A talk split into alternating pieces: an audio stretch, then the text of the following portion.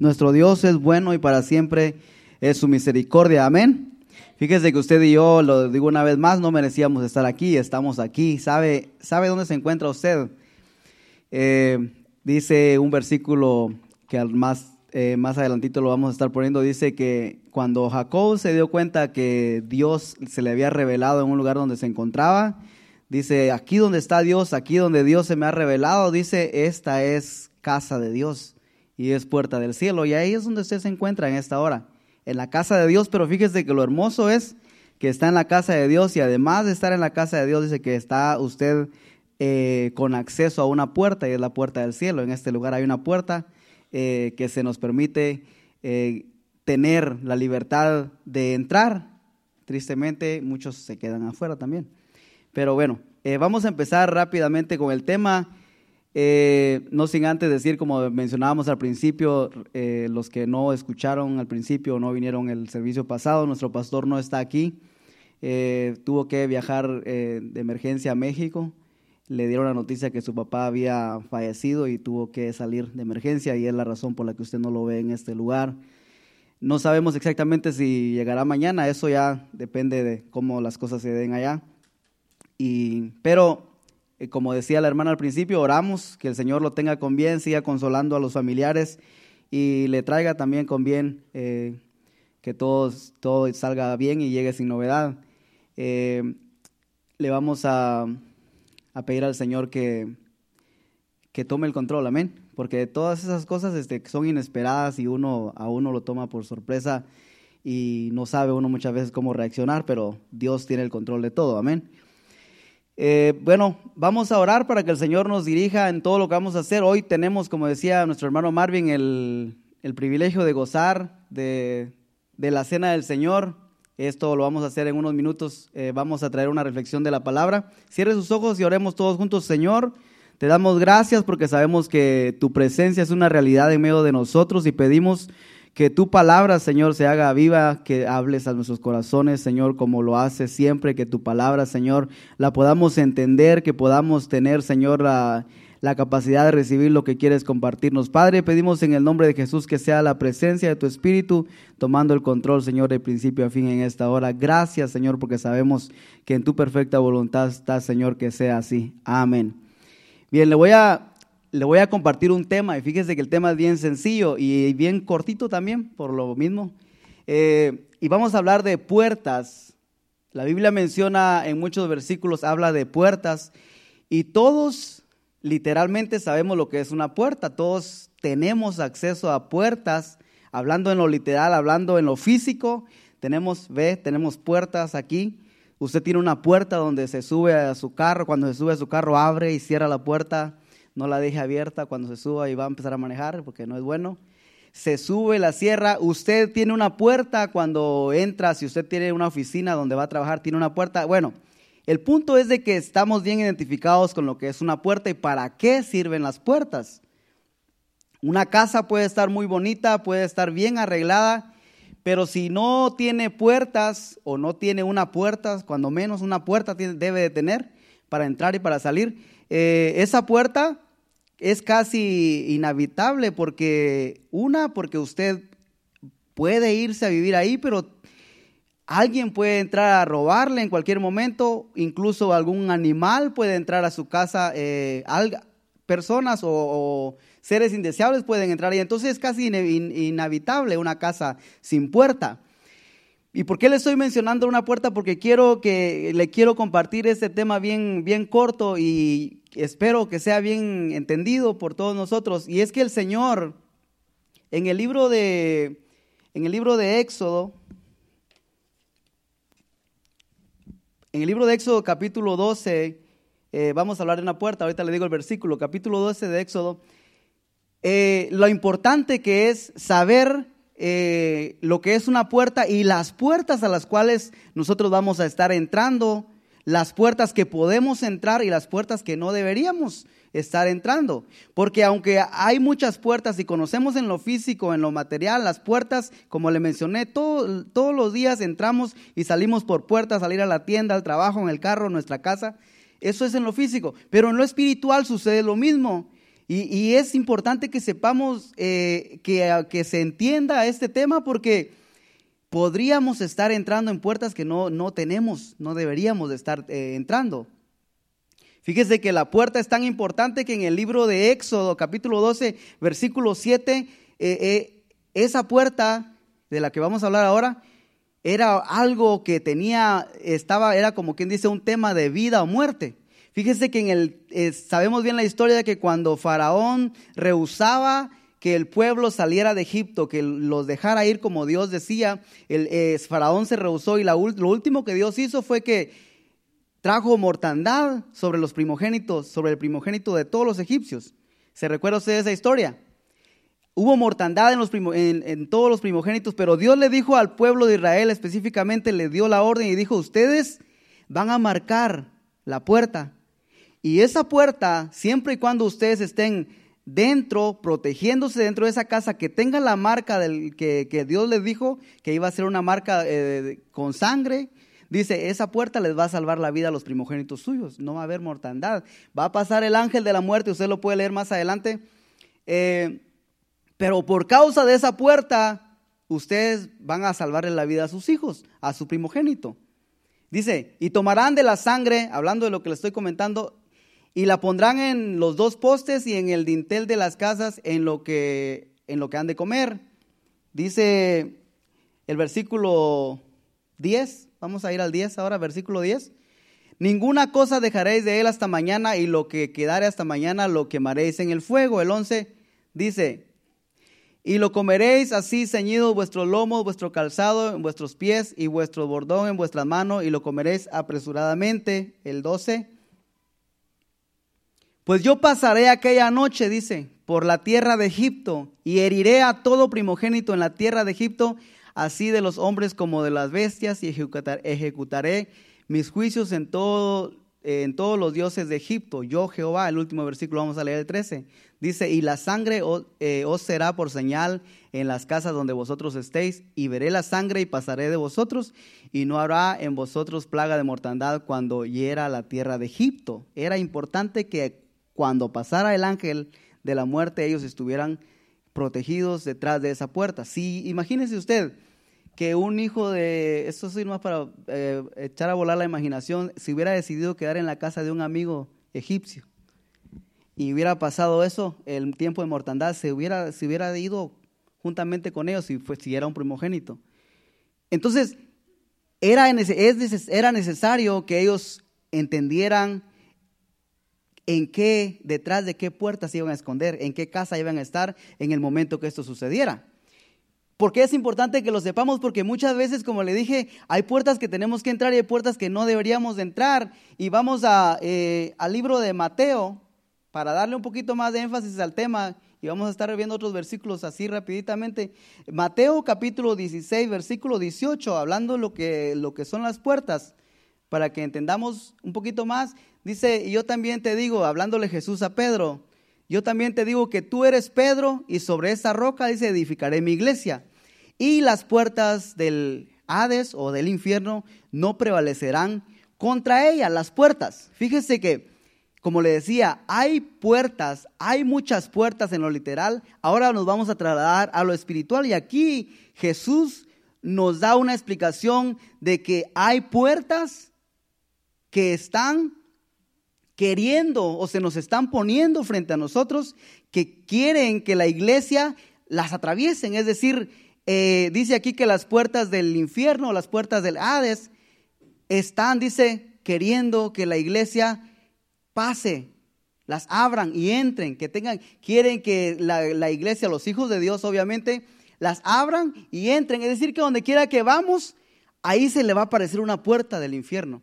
Y depende de nosotros que seamos sabios con la sabiduría que el Espíritu da, si la vamos a abrir y vamos a dejar que prevalezca esa puerta, es decir, que tenga, que logre, su objetivo el enemigo sobre nosotros.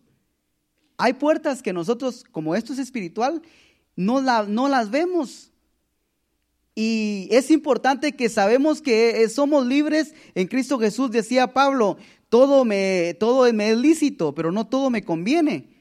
Entonces, es, cierto, tenemos la libertad de abrir y entrar cualquier puerta que querramos, Pero hay puertas que, como Pablo decía, nos podemos entrar, pero no nos conviene. No, no deberíamos de, abusar de la libertad que tenemos hoy en Cristo Jesús. Gracias eh, por la gracia que se nos, gracias a la gracia que, se nos fue dada.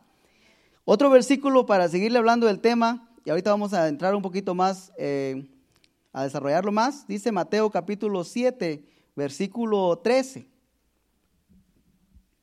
Aquí Jesús también hablando y le dice a los que están escuchándole, dice, entrad por la puerta estrecha, fíjese bien, dice, porque ancha es la puerta y espacioso el camino que lleva a la perdición. Le está hablando Jesús de dos puertas. Dice que hay una puerta que es de bendición, hay una puerta que es de salvación y hay una puerta que él dice que no deberíamos de entrar. Y dice, esa puerta es más ancha es espaciosa, es más grande, es decir, como que atrae más. Porque si usted ve una, que usted digamos que va, va al mall y usted ve una puerta chiquita y aquí hay una puerta grandota, Usted va a buscar la grande porque usted no quiere estarse rozando y pasar ahí con, apretado con la gente. O si no quiere tocar a la gente, va a tener que esperar para entonces que le toque su turno. Usted va a buscar la que le, la que le facilita más la entrada, la más ancha, llama la atención, atrae más.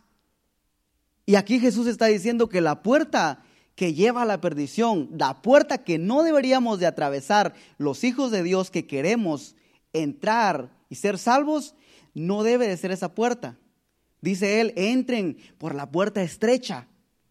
Aquella que no, que muchas veces no, sea, no es fácil o no llama la atención.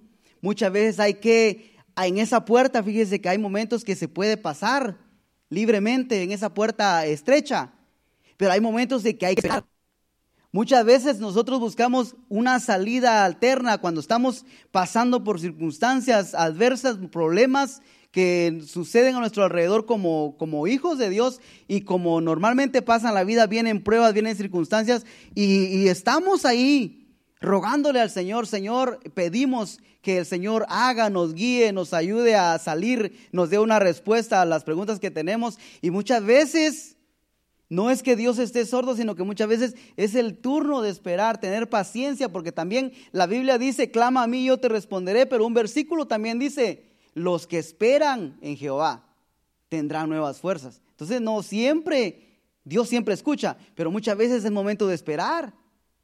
Y nos cuesta, en esos momentos de que tenemos que esperar y no vemos nada, ¿sabe qué hacemos? Vamos a ver dónde hay una puerta más grande.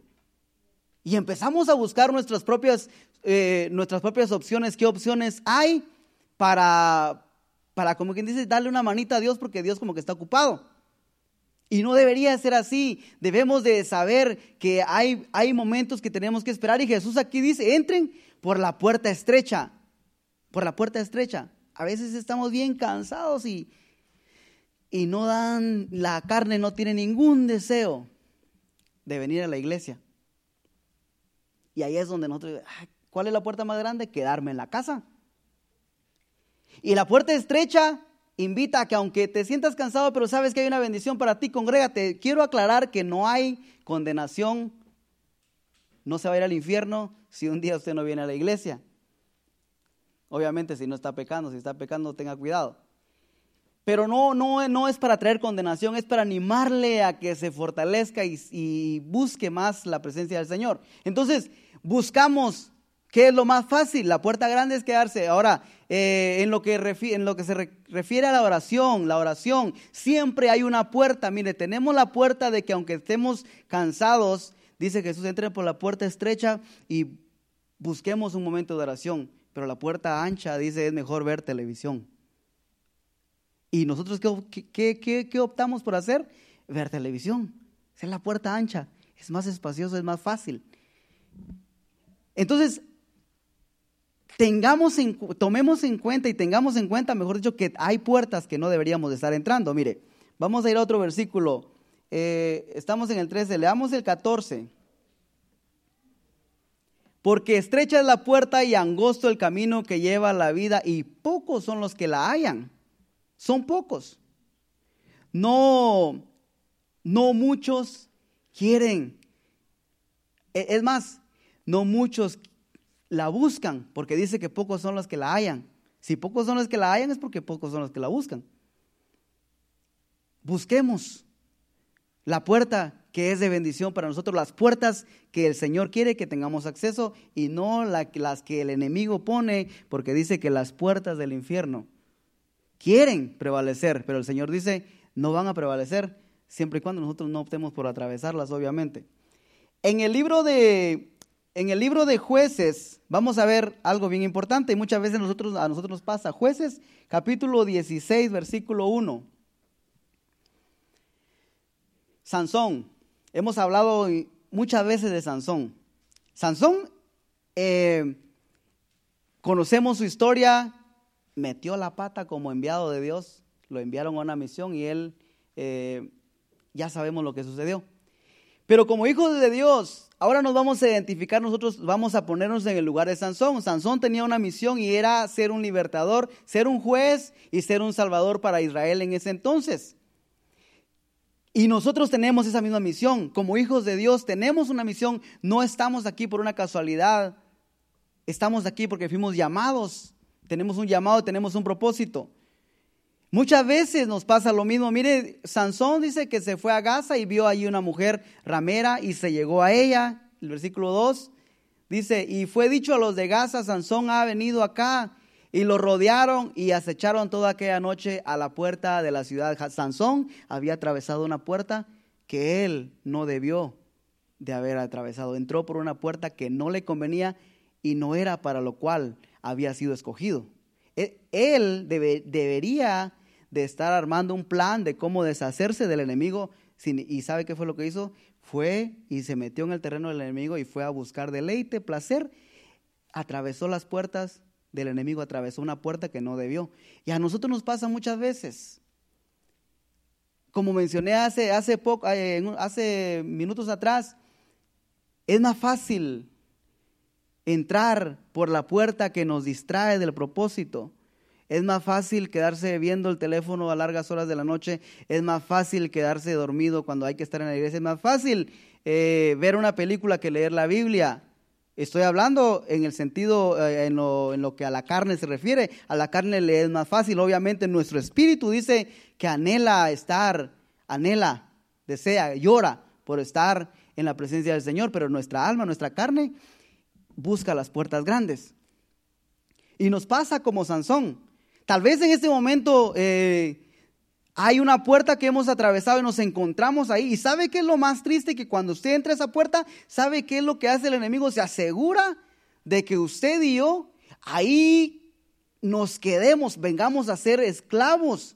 Vengamos, nos ata, nos, nos aprisiona. Entramos por puertas que aunque querramos salir, muchas veces nosotros Lloramos porque queremos salir, vencer una debilidad, salir de esa puerta que hemos atravesado del pecado, el pecado que estamos cometiendo, lo queremos dejar, queremos salir, pero ¿sabe qué? Cuando usted entró por esa puerta, el enemigo se encargó de rodearlo y ahí está cuidando para que usted cuando intente salir no lo logre. Pero aquí la noticia, la esperanza para todos nosotros, para mí, para usted, para todos los que estamos aquí, que si hemos atravesado puertas que no deberíamos o no debimos haber atravesado, siempre y cuando nosotros recordemos que hemos sido llamados, somos hijos de Dios y sobre todas las cosas, una cosa que tenemos que tener en cuenta si vamos a recordarnos de este versículo es que Sansón era un hombre común y corriente. Sansón no era como dicen, eh, como muestran en las películas, que tenía unos músculos porque no había manera que Sansón, eh, no menciona que Sansón levantaba, hacía pesas. O sea, no, no era fuerte nada más así porque vino Dios y lo infló y le infló los brazos y le infló las piernas. No había manera. Pero era fuerte porque el Espíritu de Dios cuando lo tomaba, cuando lo usaba, no había quien pudiera contra Sansón. Ese mismo Espíritu, el Espíritu de Dios que usó a Sansón, está, vive dentro de nosotros. Se nos ha sido dado. Y si como hijos de Dios hemos atravesado puertas que no debíamos haber atravesado y ahora somos esclavos de algo que el enemigo tomó ventaja cuando atravesamos esa puerta y ahora está cuidando que no pueda salir de ahí. Mira, yo te recuerdo que Sansón en esa situación lo que lo salvó es que el Espíritu de Dios le dio la fuerza para salir de ahí. Y ese es el mensaje que quiero darle a través de este texto, o que el Señor me enseñó a través de este, de este texto y quiero compartirlo con usted. Hay puertas a las cuales nosotros hemos entrado como hijos de Dios, no podemos salir porque el enemigo se asegura de que estemos ahí prisioneros, pero si tú como hijo de Dios entiendes que tienes el poder y la autoridad que Dios te ha dado, nada puede detenerte y puedes ser libre en esta noche y cuando quieras ser libre. Amén. Dice, que toda la noche rodearon, echaron toda, eh, acecharon toda aquella noche a la puerta de la ciudad y estuvieron callados toda la noche, diciendo, hasta la luz de la mañana, entonces lo mataremos. Hay un plan, mire, estaban callados. Y es que muchas veces a nosotros nos pasa lo mismo. No vemos, mire, entramos por la puerta, hacemos nuestras cosas, estamos jugando con el pecado y no vemos que nada sucede, pero el plan del diablo es cortarnos la cabeza. Es verdad, has entrado y has hecho maldades. Hasta ahora el Señor no ha permitido que nada te pase, pero quiero que sepas a través de este texto y lo que el Señor me está enseñando, de que aunque entremos por puertas, estemos haciendo cosas indebidas, estemos en lugares que no deberíamos de estar como hijos de Dios, entrando en terrenos del enemigo, no, no ha pasado nada, pero hay un plan, el diablo tiene un plan y el diablo no está jugando. A ti te trae deleite, te trae placer. A mí me trae deleite y placer entrar por puertas de, que no deberías de estar entrando. Es placer eh, para la carne, pero el enemigo no está viendo, no está viendo eh, que te estás gozando. El enemigo tiene un plan para mí y para ti si entramos en puertas en terrenos del enemigo. Pero de ahí donde estamos, de ahí donde estés, Dios nuestro libertador, el Espíritu Santo, siempre está dispuesto a darnos la victoria sobre todos nuestros enemigos. Y dice que tenía el plan entonces de matarlo. Y el versículo 3 dice, más Sansón durmió hasta la medianoche y a la medianoche se levantó y tomando las puertas de la ciudad con sus dos pilares y sus cerrojos, se las echó al hombro y se fue y las subió a la cumbre del monte que está delante de Hebrón. No fue Sansón, fue era el poder era el poder que, le había, que Dios le daba a Sansón para vencer a sus enemigos. Sansón se dio cuenta, mire, dice que durmió hasta la medianoche, no se quedó dormido hasta el, hasta el amanecer, porque el plan del diablo era que se quedara dormido hasta, hasta el amanecer, dice que le iban a, lo iban a matar. Eh, había un plan. Sansón de alguna manera se dio cuenta y no se durmió hasta el amanecer, se levantó a medianoche. Y nosotros Muchas de las veces dice la iglesia, dice Pablo, perdón, a la iglesia, levántate tú que duermes. Levántate tú. E, está, está el enemigo con un plan y hoy es tiempo de despertar porque si te sigues durmiendo hasta el amanecer, si quieres deleitarte hasta que pase la noche, si quieres darle rienda suelta toda la noche y seguir en donde estás, entonces el plan del enemigo se va a llevar a cabo. Pero si a medianoche, es decir, ahora ya, Tú dices, me voy a levantar y voy a, usar el poder que Dios ha puesto dentro de mí. Dios te va a dar la victoria. Pero es que no depende de, no depende de Dios, porque Dios ya nos dio el poder, nos dio la autoridad. Depende de cómo nosotros como hijos de Dios querramos actuar ante las circunstancias, ante las situaciones en donde hemos entrado a causa de nuestra carne, a causa de nuestra debilidad, a causa de nuestra mente. Amén. Entonces, Sansón tuvo victoria, el enemigo fue avergonzado, pero el final de Sansón no es bueno. Porque sucedió que Sansón eh, agarró confianza, se aprovechó de la gracia, empezó a abusar de la gracia y empezó a entrar y salir y entrar y salir por la misma puerta. Otras puertas. Esas puertas dice que Sansón las llevó y las dejó por allá.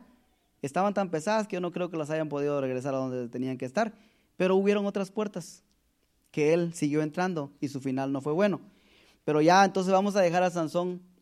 Yo creo que ya entendimos lo que lo que este versículo, lo que yo pude entender y quería explicarle.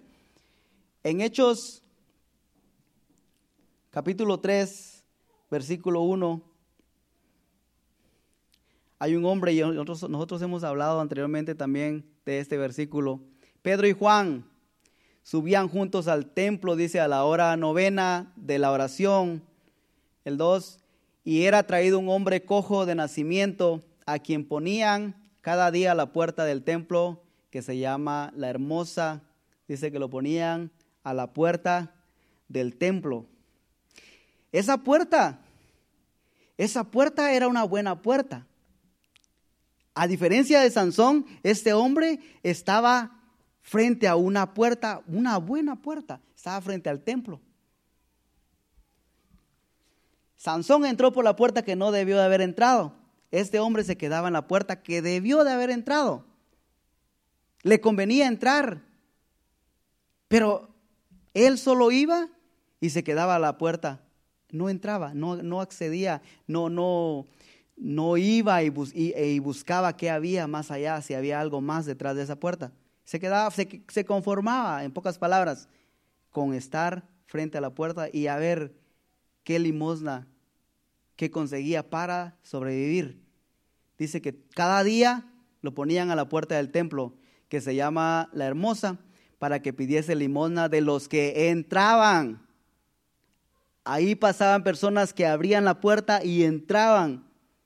Pero este no entraba, se conformaba que con los que, lo que, los que iban a entrar, con lo que le dieran, fuera poco, fuera una miseria, fuera una limosna, pero él se conformaba y de ahí de la puerta se regresaba y al siguiente día venía y hacía lo mismo. ¿Por qué le estoy mencionando una y otra vez esto? Porque yo le decía al principio que Jacob reconoció que donde Dios estaba, donde Dios hablaba, dice, dice Jacob, esto no es más que casa de Dios y puerta del cielo.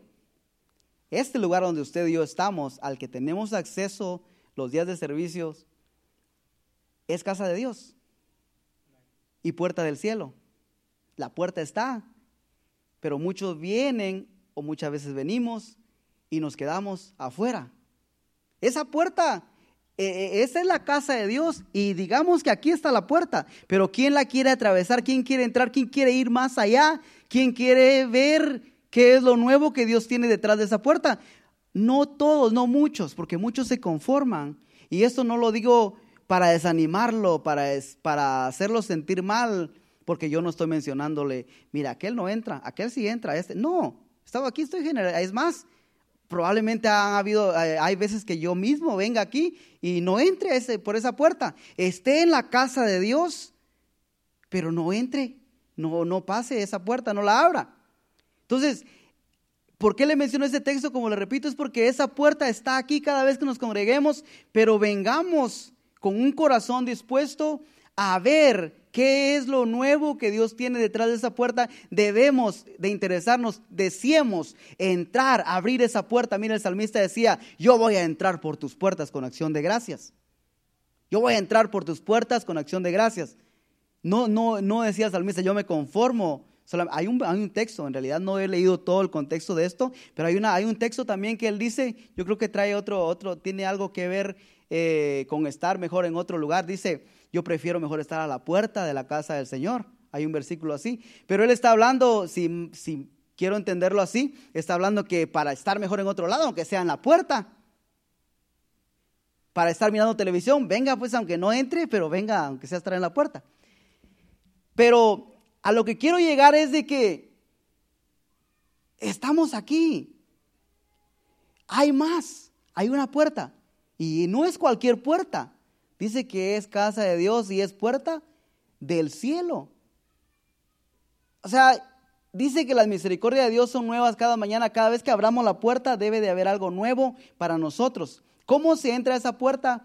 Dice el salmista que él entra con acción de gracias. Yo entraré por tus puertas con acción de gracias. Sea agradecido que está aquí y agradezca el sacrificio en la cruz que Jesús eh, pagó el precio por usted y entre a ver qué hay de nuevo, qué más hay para usted, porque las misericordias de Dios son nuevas cada mañana. Y de esa misma manera, todo lo que Dios tiene para nosotros al congregarnos, si venimos con un corazón agradecido, detrás de esa puerta hay tesoros nuevos para nosotros todas las veces que nos congreguemos. Así que nos debería de interesar entrar cada vez que vengamos. No venga usted a ver quién vino, aunque si a usted le interesa saber porque, porque va a orar por el que no vino, hágalo, pero no se quede todo el servicio viendo quién no vino. Hágalo, yo no sé, tal vez ya cuando ya se esté yendo, cuando entre, si quiere echarse una su mirada, queda láser y ya pase todo el láser así. Se terminó. Pero no se pase todo el servicio observando lo que está, lo que está pasando. Entonces aprovechemos y desenfoquémonos de todo y busquemos cómo entrar en la puerta, por esa puerta. Mire, cuando adoramos, y no es porque nosotros estemos cantando aquí, sino porque el momento es para Dios, hay un momento de adoración y este tema es bien bonito y es bien extenso, pero solamente le voy a mencionar esto, el tema de la adoración es de que se nos da el privilegio de entrar por sus puertas con acción de gracias, de entrar a estar a los pies del Señor, a los pies del Rey de Reyes y Señor de Señores. Y muchas veces aquí estamos nosotros eh, y en las iglesias donde se ministra alabanza y adoración están diciéndole, entremos todos a la presencia del Señor, cierre sus ojos, vamos a adorarle. O sea, lo que le están diciendo es, quita tu mente de donde otras cosas y busca la puerta. Esta es casa de Dios y ahora busca la puerta y entra, abrí la puerta. Pero muchos se quedan en la casa y viendo para todos lados, o sea, le están invitando, entremos por las puertas y están haciendo otras cosas. Y esto lo hemos hablado muchas veces. Entonces, cuando sea el momento de adorar, usted busque la puerta, busque cómo conectarse, busque cómo entrar.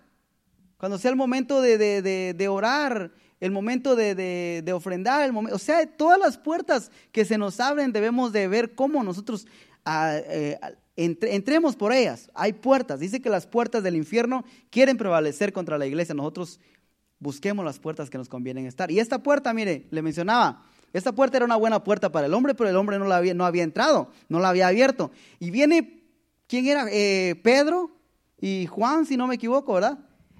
Entraron, iban a entrar más bien, y vieron a este hombre que estaba ahí. Ellos se dieron cuenta, pasaba mucha gente todos los días ahí y veían al hombre ahí en la condición que estaba, pero nadie lo invitaba a entrar. Yo creo que nadie quería cargarlo, nadie, no sé. Pero esos se dieron cuenta y dijeron, ¿sabes qué? Lo que estás buscando es dinero. Yo no tengo dinero. No tengo oro. No tengo plata. Pero lo que tengo, dice, yo te voy a dar. Pero fíjese que eso es lo más, es, esto es hermoso. Porque aquí, eh, probablemente, mire, este hombre iba con la idea errónea. Vengo y a buscar, a ver, a ver qué agarro para vivir, para sobrevivir.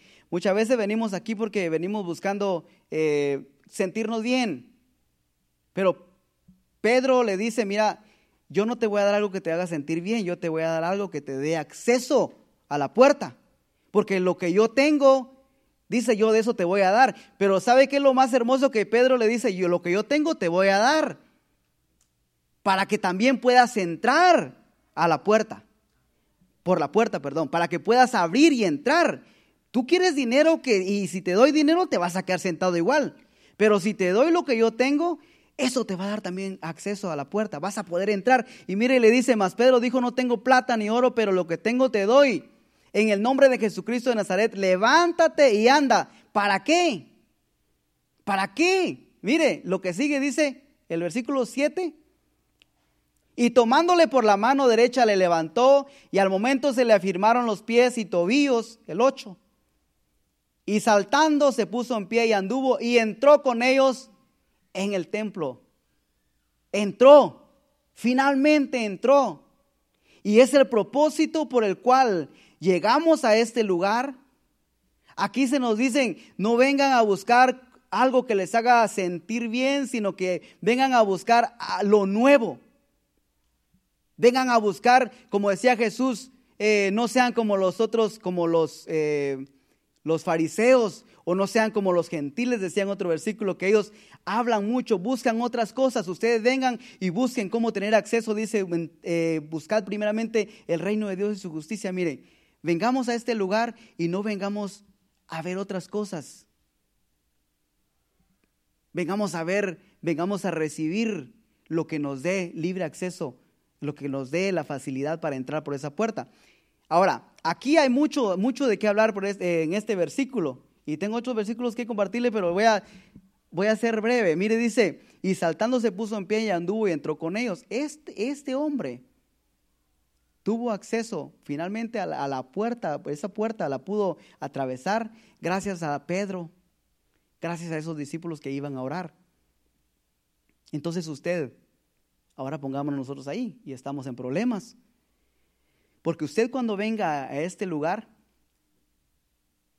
si usted se queda afuera a la par del que está ahí pidiendo limosna, y ahora lo vamos a poner aquí con nosotros, si usted se queda y usted ve a un hermano que está medio apagado, está, digámoslo así como lo dicen muchas veces, muerto espiritual, está pasando tal vez por momentos difíciles que no tiene deseo de nada.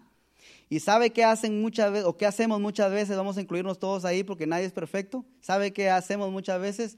Vemos al hermano que está apagado y ¿sabe qué hacemos nosotros? Vení, yo me voy a apagar también contigo. Estamos dos apagados ahí. Entonces, ¿qué hacemos nosotros? Si lo ponemos aquí a este versículo, hubiera sido Pedro diciendo, ¿qué estás haciendo? Pidiendo limosna. Va, yo voy a pedir aquí también contigo. A ver a quién nos da más. Pero Pedro no hizo eso. Y eso debemos de hacer nosotros. Usted viene y ve a un hermano que está medio tristón. Tal vez lo dejó la novia al pobre. y no le convenía. No es un pobre, es un afortunado. Tal vez lo dejó la novia, tal vez le quitaron el trabajo, tal vez no tiene para pagar la renta, no sé, cualquiera que sea la excusa que esté buscando, porque no es una razón para no alabar a Dios, es una excusa.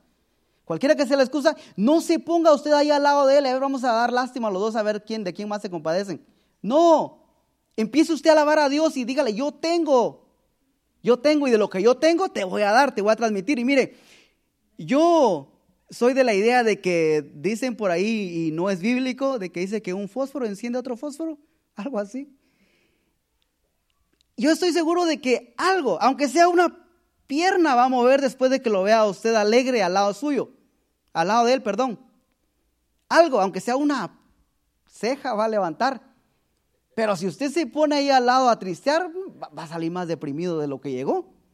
Y usted está supuesto a hacer lo que hizo Pedro. Lo que yo tengo, yo te voy a dar para que entremos por esa puerta, para que los dos tengamos acceso y entremos y hagamos lo que este, este, este cojo o este, este hombre hizo después de que fue levantado. Dice, se puso en pie y anduvo y entró con ellos en el templo y andando, después de que ya pasó eso, dice, andando, saltando y alabando a Dios.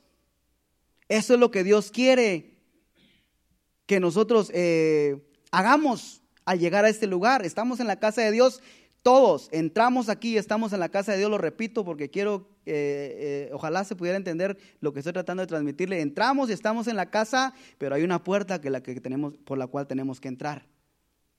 Y entremos, pero no seamos egoístas. Ayudemos a los que están. Es lo que hacemos nosotros. Mire, hermano, levante sus manos. Lo que le estoy diciendo es que usted se ve triste, pero yo quiero que esté alegre. Lo que le quiero decir es no se quede afuera, entre con nosotros. Entremos todos juntos. Vamos a adorar al rey. No, ojalá se recuerde esto cuando estemos alabando y estemos adorando y le estemos animando. Mire, en ese momento que estemos animándole y usted se encuentre con la cabeza baja y cuando usted se encuentre sin fuerzas, lo que le estamos diciendo es no te quedes en la puerta pidiendo limosna. Vamos a entrar todos juntos. Vamos a entrar y vamos a alabar. Vamos a gozarnos en la presencia del Señor. Vamos a entrar por una puerta que realmente nos conviene, porque si no entramos por la puerta que nos conviene, que nos conviene, hay puertas del infierno que quieren prevalecer contra nosotros. Y esa es, la importancia de este tema, que hay puertas que debemos y de puertas que debemos, debemos entrar y puertas que debemos evitar. En el capítulo 16 de Lucas, versículo 19.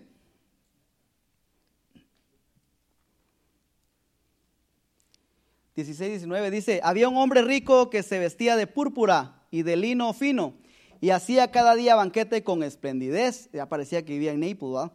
Había también un, un mendigo llamado Lázaro que estaba echado a la puerta de aquel lleno de llagas. ¿Quién era el del dinero? El rico. ¿Quién era el de las llagas? Era Lázaro. ¿Dónde estaba Lázaro? Se iba a sentar a una puerta que yo creo que no debería haber sentado era la puerta de un rico, un lugar lujoso. Y aquí estaba describiendo a, Lázaro, que era un mendigo que dice que tenía llagas, estaba, eh, se veía mal, no daba deseo de estar, estar cerca de este hombre. Y la historia eh, es, sigue, yo lo único que quiero tomar es este versículo de lo que a la puerta se refiere, es de que este hombre eh, estaba en una puerta equivocada, estaba queriendo tener acceso a una puerta que no le convenía estar. Una porque el hombre estaba teniendo sus banquetes, o sea, era incómodo para el hombre. Si hubiera sido un hombre bondadoso, generoso, eh, hubiera sido tal vez un caso diferente. Yo creo que lo hubiera mandado a levantar, hubieran dicho a sus criados, llévenselo a un cuarto, denle comida, bañenlo allá mientras yo tengo mi fiesta. Para que no lo vean, para que no dé una mala impresión. Pero no, se fue a meter a una puerta donde el hombre no quería saber nada de Lázaro. Dice eh, el, el 21, y ansiaba saciarse de las migajas que caían de la mesa del rico, y aún los perros venían y le lamían las llagas. El 22. Aconteció que murió el mendigo y fue llevado por los ángeles al seno de Abraham, y murió también el rico y fue sepultado. No vamos a seguir leyendo más. Lo que estaba mencionándole de que la puerta donde se fue a sentar él no era la puerta que debería haber estado. Yo creo que si él necesitaba ayuda, hubiera ido a buscar a, una persona bondadosa que en ese tiempo eh, me imagino que habían. Habían quienes ayudaban a los que estaban necesitados. Pero se fue a meter a una puerta y muchas veces, yo le estoy mencionando eso porque muchas veces nosotros tenemos necesidad. Y aquí como está hablando de ricos, yo quiero pensar de que muchas veces tenemos necesidad eh, en lo económico. Y vamos y vamos a, a la puerta de un rico, es decir, donde está el dinero y nos ponemos a trabajar no se puede trabajar ocho días a la semana porque nada más hay siete. Pero nos vamos a ver, dónde está el dinero y ahí en esa puerta queremos estar. No nos conviene. No nos conviene porque nuestra provisión viene del cielo, viene de Dios. Pero nosotros queremos, yo no estoy diciendo que no trabaje. O sea, tenemos que trabajar porque el que no trabaja no coma, dice. Lo que estoy diciendo es de que muchas veces, eh, en vez de, refugiarnos, de buscar la puerta, de ver qué es lo que Dios, cómo Dios nos va a ayudar para salir de la situación en la que nos encontramos, vamos y nos paramos, tocamos, estamos a las puertas, a la puerta que no deberíamos de estar. Lázaro aquí estaba en una situación. Él quería, él estaba necesitado y estaba buscando una puerta donde no le iba a ser suplida su necesidad. Sí, conseguimos migajas, conseguimos más trabajo, conseguimos más horas, pero no resuelve el problema.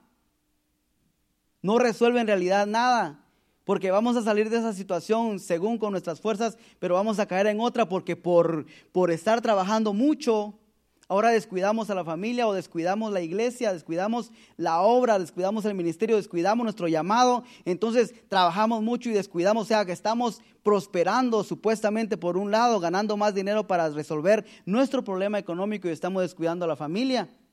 Estamos descuidando nuestra relación con Dios. Entonces en realidad no estamos resolviendo nada. Estamos empeorando las cosas.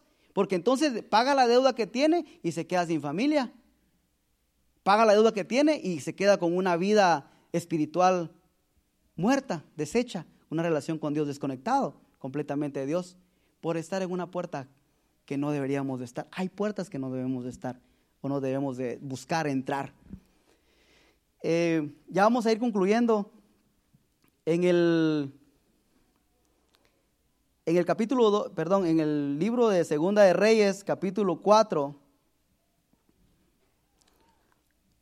4, versículo 1, hay una historia bien bonita y bien conocida también. Todas estas historias las conocemos bien. La viuda. Hay dos viudas, esta, esta ahorita no vamos a identificar, este, vamos a recordar cuál es más bien.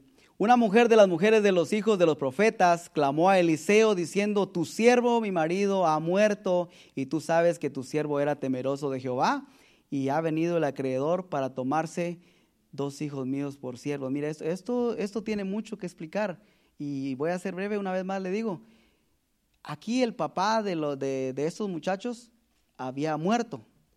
Se quedaron con la mamá y ¿sabe qué fue la herencia que le dejó el papá? Deudas.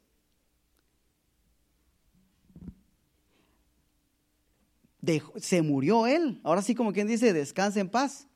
Pero a los hijos los dejó en un, los dejó como quien dice, eh, en un calabozo, o sea, entre la vida y la muerte. Porque a la hora que se llevara ese, ese hombre, el acreedor a sus hijos, la mamá nunca más los iba a volver a ver.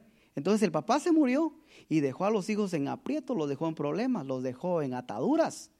Porque ¿cómo se le dice? Legalmente el acreedor podía venir y hacer y tomar a esos hijos y en ese tiempo se vendían, los vendían a otros, a personas que compraban como esclavos y de ahí él sacaba su dinero y se pagaba, lo que no le pagó al muerto, lo pagaban ahora los hijos, vendiendo a los hijos. Entonces, ese papá dejó en problema a sus hijos. La mamá, ahora que es la responsable de estos hijos, está desesperada, está buscando dónde, dónde, dónde, dónde viene su socorro, como dice el salmista, de dónde vendrá mi socorro. Y se encuentra con el hombre de Dios, con el profeta. Y lo hermoso aquí, hablando de lo que estamos hablando de las puertas, es de que aquí el profeta viene y le dice, eh, y ha venido el acreedor, el siguiente versículo, el 2 dice, y Eliseo le dijo, ¿qué te haré yo? Declárame qué tienes en casa. Y ella le dijo, tu sierva ninguna cosa tiene en casa sino una vasija de aceite. Ya no, ya no le quedaba nada ya todo lo que podía vender, yo no sé si lo había vendido, porque dice que lo único que tenía era una vasija de aceite, o sea, ya había sacado, yo, yo no sé, había vendido la cama, la mesa, todo, con tal de ver cómo salvaba a sus hijos. O tal vez el hombre se lo vendió antes de morir, no sé. Pero no tenía nada. Y muchas veces nosotros nos encontramos donde no tenemos nada. No tenemos nada y estamos desesperados.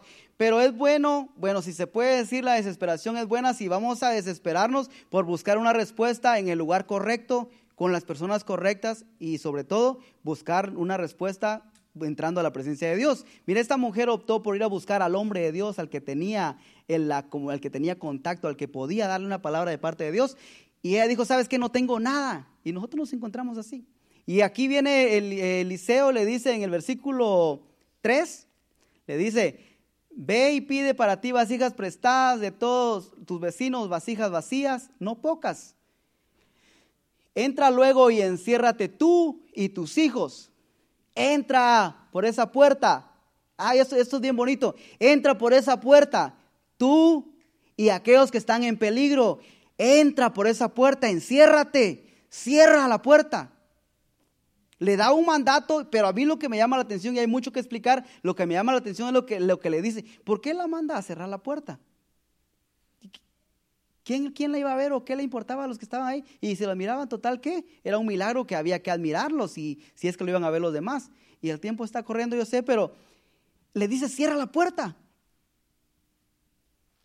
Y, nosotros buscamos eh, respuestas a nuestros problemas, a nuestras circunstancias y queremos encontrarlas a nuestra manera, eh, hacer las cosas a nuestra manera, con nuestras propias fuerzas. Y es tan sencillo como cerrar la puerta, encontrar la puerta correcta. La mandó y le dijo, enciérrate tú y tus hijos y haz lo que te voy a decir. Vas a poner el aceite sobre aquellas vasijas que te presten, o en esas vasijas que te presten, pero cierra la puerta. Recuérdese esto, porque le voy a dar otro texto y ya con esto vamos a ir concluyendo. Mateo capítulo, capítulo 6, versículo 6. Mas tú cuando ores, entra en tu aposento y cerrada la puerta, ora a tu Padre que está en secreto. Ahí está la respuesta a nuestros problemas. Aquella viuda estaba buscando, no sé, tal vez que Eliseo dijera, espérame a ver cuánto me han dado de ofrenda últimamente donde he ido a profetizar, ahí te voy a dar. Estaba buscando, no sé, tal vez decir como muchas veces decimos, vamos a, vamos a unir a todos los profetas y vamos a hacer una ofrenda de amor. Y, Eliseo le dice, ¿sabes qué? Tenés que cerrar la puerta, encerrate con tus hijos. Y aquí el Señor dice, ¿sabes qué? Cuando ores, entra a tu aposento y cerrá la puerta, ora a tu Padre. Esa es la puerta que tiene la solución a nuestros problemas. Era la puerta, era el que la mujer se encerrara con sus hijos lo que le iba a traer la solución a su problema. Mire, yo no sé, vamos a ir otra vez al, versículo anterior que estábamos. Ya vamos allá, ahora sí se lo, se lo aseguro. Eh, donde estábamos hablando de Eliseo y la viuda, que dice que le dijo que entrara a su y cerrara la puerta con sus hijos. Eh, Segunda Reyes 4, 1 en adelante. Creo que estábamos en el versículo 3. 4.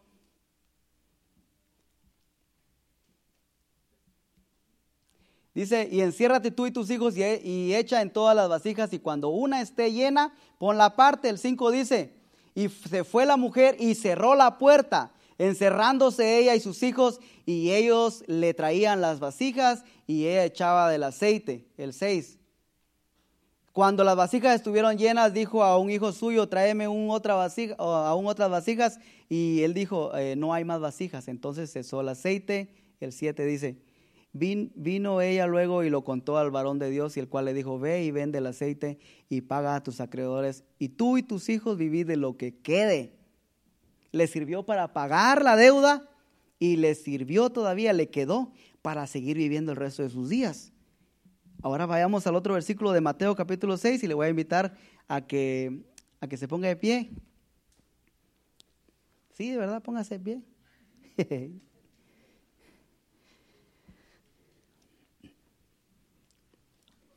Jesús dice, cuando, cuando ores, entra en tu aposento y cierra la puerta y ora a tu Padre que está en secreto. Y tu Padre que ve en lo secreto, Él sabe tus necesidades, Él conoce todas tus necesidades. ¿Qué dice? Entra en tu aposento, entra en la puerta correcta. Entra en la puerta que debes de entrar y es en la puerta de la intimidad, en la puerta de la oración. Entra por esa puerta que te comunica, que te conecta con Dios. Ora, esa puerta nos conviene.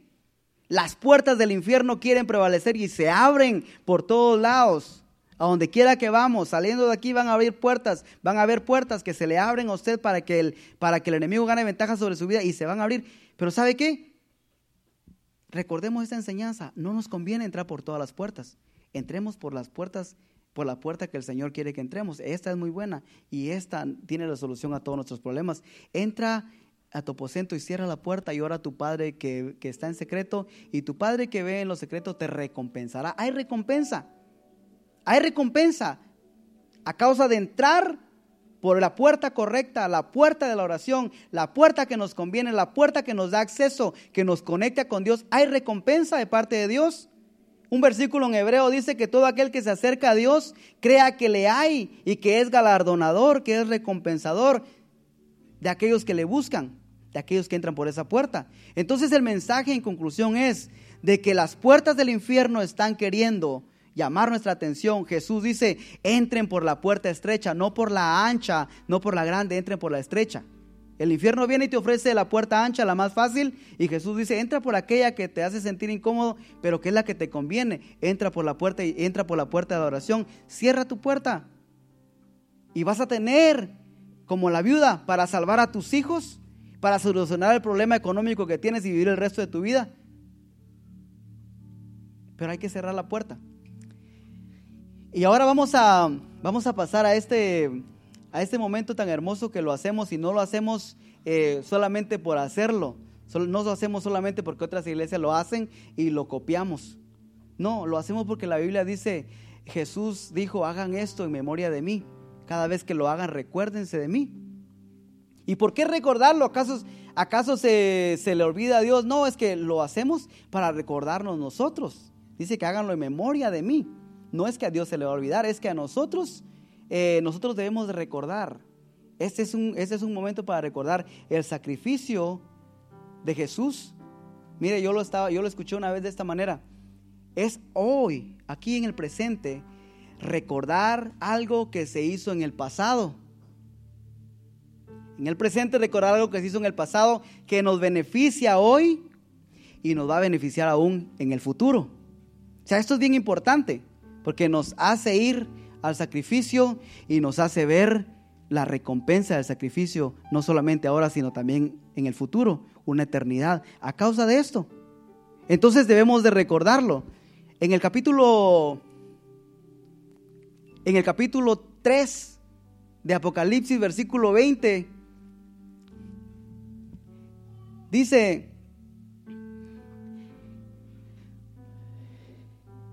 he aquí yo estoy a la puerta y llamo, y si alguno oye mi voz y abre la puerta, entraré a él y cenaré con él y él conmigo. Esa es la cena del Señor. Ahora, Jesús aquí está diciendo, yo estoy llamando. Muchas veces nosotros eh, estamos en la casa, como dije, y nos encerramos en una puerta equivocada y el Señor no está ahí. Y en este momento que es la cena del Señor, el Señor está llamando y dice, ¿sabes qué? Te encerraste en, una, en un lugar donde no estoy. Ahí no está mi presencia. Estás en una situación donde no estoy yo. Abrime la puerta que yo quiero entrar. ¿Y sabes qué?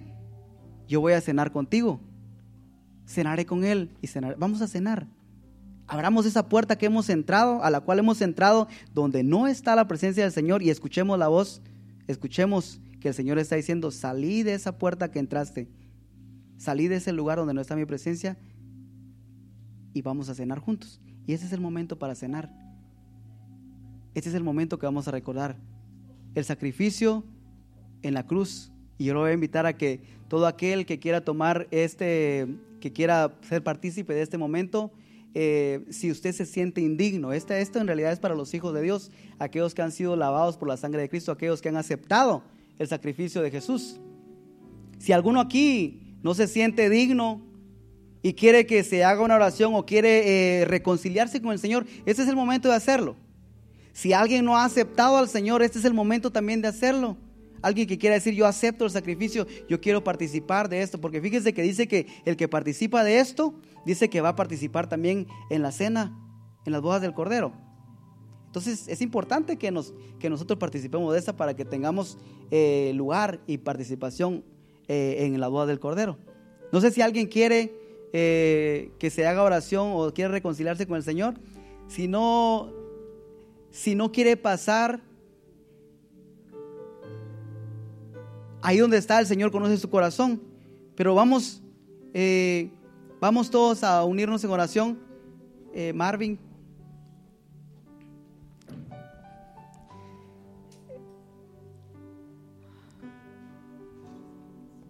Hay hermanos que están pasando y vamos a orar. Eh, vamos a orar por ellos. Que el Señor este, les, les ayude. Señor, te damos gracias, Padre, por los hermanos que están pasando aquí. Señor, tú conoces eh, cada una de sus necesidades. Tú conoces, Señor, que han con un corazón humilde, Señor, reconocido. Señor, la necesidad de, de dejar que tú entres, Señor, y y que tengas, que les des la oportunidad de, ser partícipe de esta cena, Señor. En el nombre de Jesús, tú que conoces los corazones, Señor, toca, Señor. En este momento pedimos en el nombre de Jesús que todo aquello que en lo cual el enemigo ha ganado ventaja, Señor, aquellas puertas que tal vez han atravesado que no debieron, Señor, Pedimos en el nombre de Jesús que en este momento tu libertad se haga manifiesta, que la presencia de tu Espíritu pose sobre ellos, Señor, y de la misma manera que lo hiciste con Sansón, Señor, puedan salir victoriosos de esas circunstancias, Señor, de todo lo que estén pasando, de lo que estén sintiendo. En el nombre de Jesús, yo pido en este momento, Señor, que tu espíritu de aquí en adelante les haga, Señor, como, como tú deseas, Señor, más que vencedores, que caminen de gloria en gloria, de victoria en victoria. Los bendecimos, Señor, para que en este momento, Señor, la presencia de tu Espíritu Santo los guíe por senda de justicia, por amor a tu nombre. En el nombre de Jesús, gracias, Señor, por la vida de mis hermanos. Los bendecimos y pedimos, Señor, que aceptes Señor, este momento de humillación delante de ti y que puedan participar con libertad de este momento, Señor, en el cual recordamos el sacrificio en la cruz. Gracias Gracias, Señor, por lo que estás haciendo en la vida de mis hermanos. También oro, Señor, por todos los que estamos aquí, Señor, en este momento. Nos reconciliamos contigo en aquello que te hemos fallado, Señor. Pedimos perdón. Ayúdanos, Señor, a hacer lo que tú quieres que seamos, Señor. Más que vencedores, caminemos siendo, Señor, la luz en medio de las tinieblas. Ayúdanos, Señor, a que de aquí en adelante podamos optar, entrar por las puertas, Señor, que tú abres para nosotros, las cuales, Señor, nos convienen. En el nombre de Jesús, gracias por todo lo que has hecho, gracias por lo que haces y todo lo que vas a hacer, Señor. Gracias en el nombre de Jesús. En el orden que ya sabemos, eh, vamos a empezar a, pasar eh, y vamos a participar de este momento.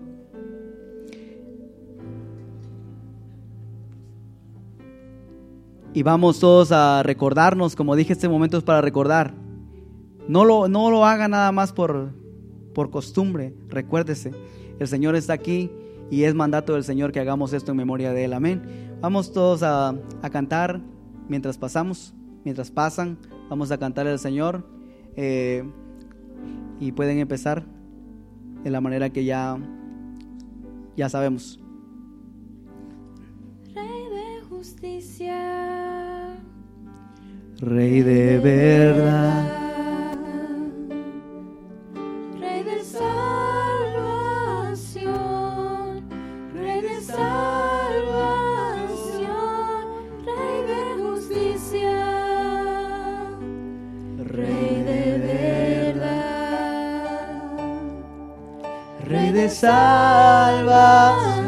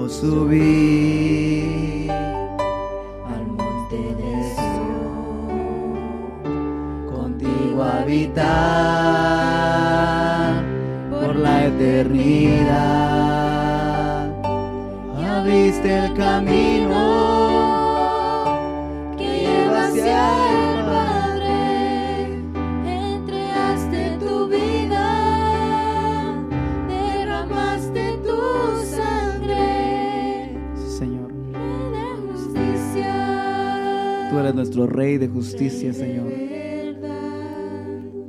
Justificados por la fe tenemos paz para con Dios por medio de nuestro Señor Jesucristo. No hay condenación para aquel que está en Cristo Jesús. Gracias Señor por este momento, por esta puerta que nos abre Señor para que podamos entrar por ella y recordar que somos más que vencedores, no porque hayamos hecho algo para merecerlo, sino porque tú Señor nos diste la victoria por medio del sacrificio en la cruz del Calvario. Dele gracias al Señor.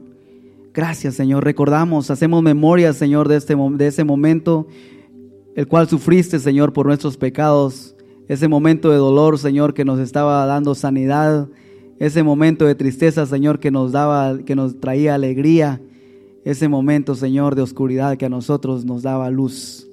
Gracias, Señor. Gracias. Gracias por lo que hiciste.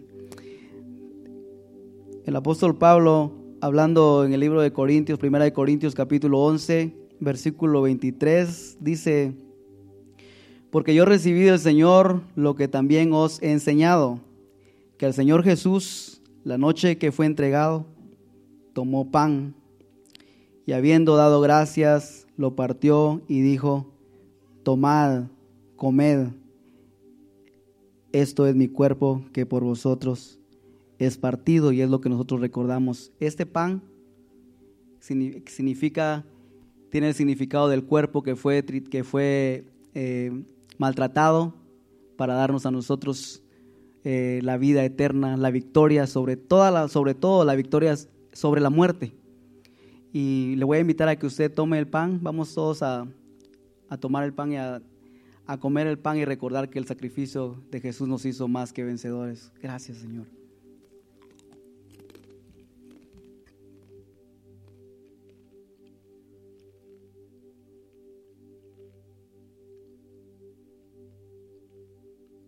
Gracias. Gracias porque sufriste, Señor, todos nuestros dolores, llevaste todas nuestras enfermedades. El castigo de nuestra paz fue sobre ti, Señor, y por tus llagas nosotros fuimos curados. Gracias, Señor, porque tomaste nuestro lugar. Gracias. Gracias porque prometiste que regresarías también por nosotros. Dice también, asimismo tomó también la copa después de haber cenado, diciendo, esta copa es el nuevo pacto en mi sangre. Dice, haced esto todas las veces que la bebieres en memoria de mí. Tome su copa y tome el vino, recuerde el sacrificio, recuerde la sangre que nos limpió, que nos dio la victoria. Gracias Señor.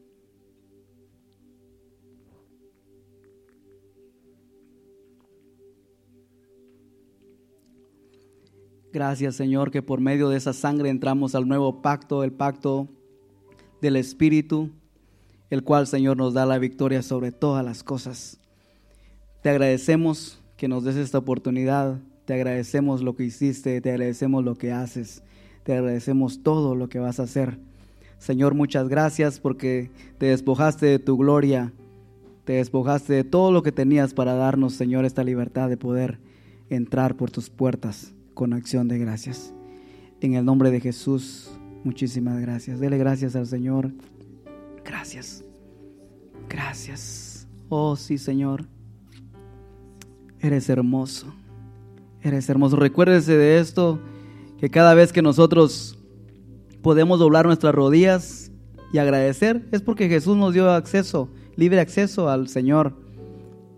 Este pacto nos dio la libertad de poder entrar por sus puertas con acción de gracias. Antes de esto no podíamos entrar, no había libre acceso, pero hoy tenemos libre acceso, podemos entrar por sus puertas, gracias al sacrificio de la cruz.